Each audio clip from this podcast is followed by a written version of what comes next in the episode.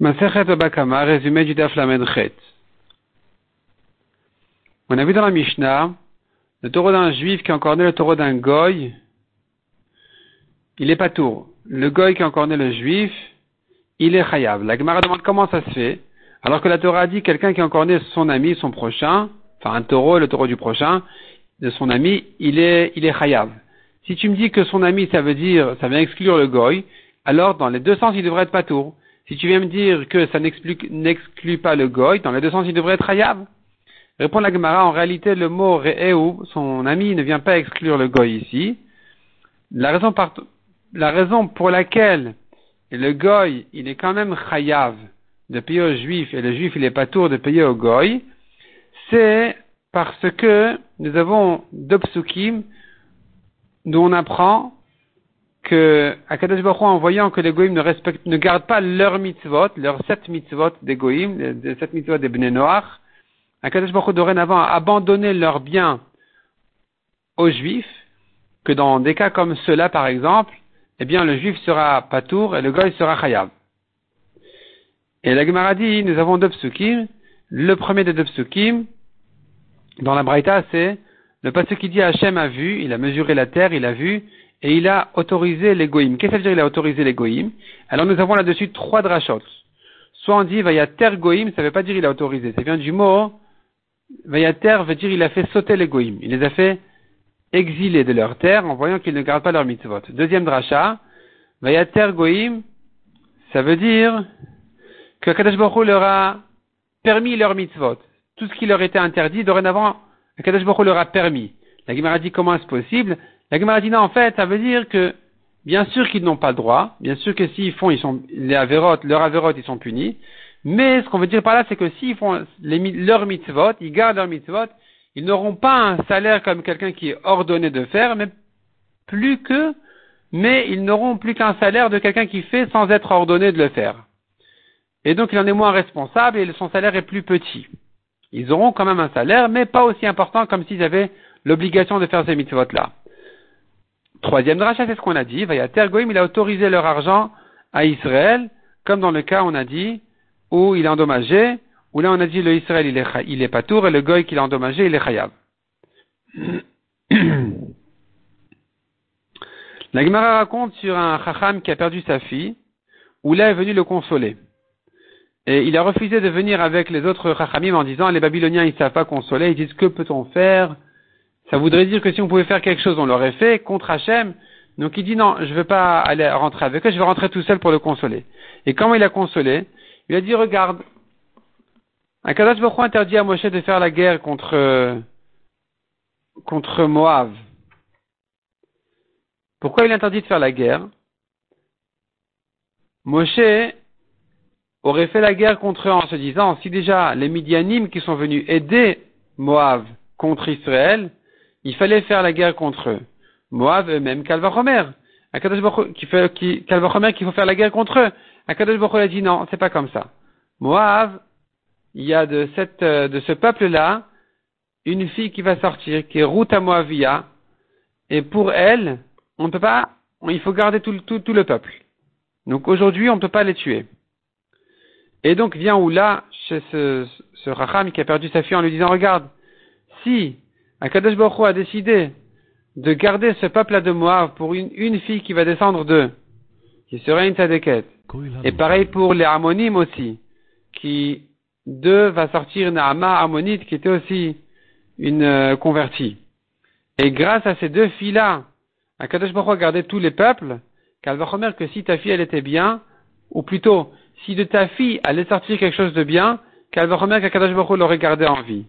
Donc, il est venu le consoler en lui disant, elle est arrivée à terme, elle a, touché son maximum, dorénavant, elle n'aurait plus, plus pu profiter, amener quelque chose de bien, et donc Akadash Baruch il sait ce qu'il fait. La Gemara ramène encore un moussard sur les filles de Lot, Amon et Moab. En fait, d'où viennent ces peuples-là de Amon et Moab? Ce sont les deux filles de Lot qui en voyant la destruction de Sodome, ont, ont passé la nuit avec leur père une après l'autre. Donc la première, la fille aînée, d'abord elle était avec Lot, elle a saoulé, puis elle a dormi avec lui la nuit. De là est venu Moab. Moab, ça veut dire ça vient de mon père. Le lendemain, la deuxième fille a passé la nuit avec son père, encore une fois, pareil, et de là est venu Ben Ami. Elle appelait son fils Ben Ami, c'est un fils de mon peuple, c'est quelqu'un de chez nous pour dire de son, de son père, elle voulait dire, mais elle a dit avec plus de tsniout. Elle a dit Ben Ami pour ne pas dire clairement Moab, ça vient de mon père. Et euh, de là sont venus donc les Amonim, Amon et Moab. Amon et Moab, ces deux peuples sont sortis de ces, ces rapports là entre les filles de Lot avec leur père. Et la Gemara dit que la fille a été, la deuxième fille a été récompensée. Akadosh Baruch n'a pas oublié sa sa parole de tsniout de ne pas appeler son fils Moab.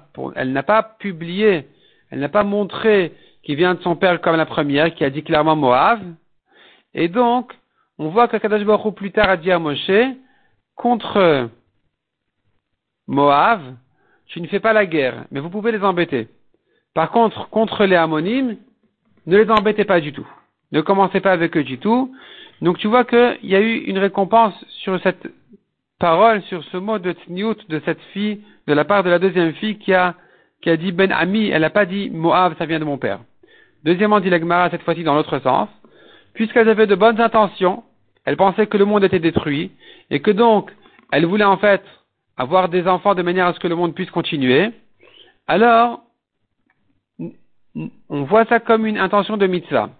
Si, on voit, on va juger ça comme une mitzvah, la première qui s'est pressée à faire la mitzvah a eu un plus grand mérite que la deuxième, qui a attendu le lendemain.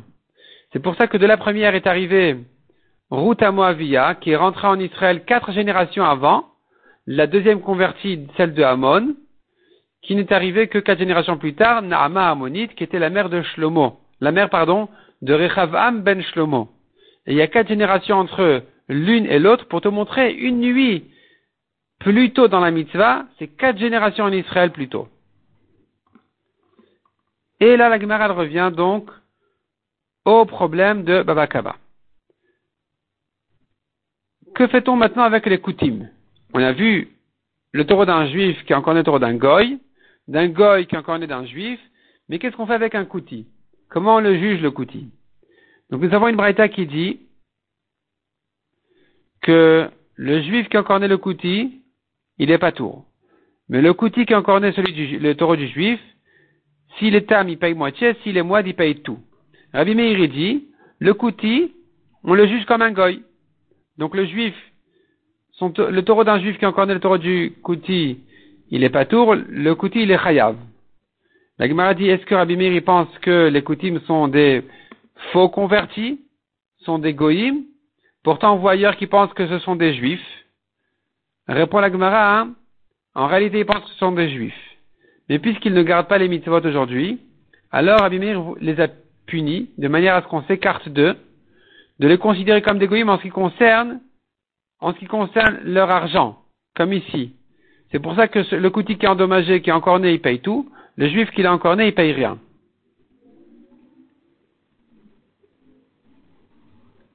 Malgré tout, dit l'Agmara, si un juif a violé une koutite, il est chayav. Il est quand même chayav, de manière à ce que ce rachat-là qui a fait une avéra ne soit pas récompensé en disant oui, c'est des koutimes, il ne faut pas leur donner d'argent. Non, on va le faire payer, on va lui mettre son amende, et on ne va pas ici punir les koutimes de perdre l'argent qu'il aurait mérité.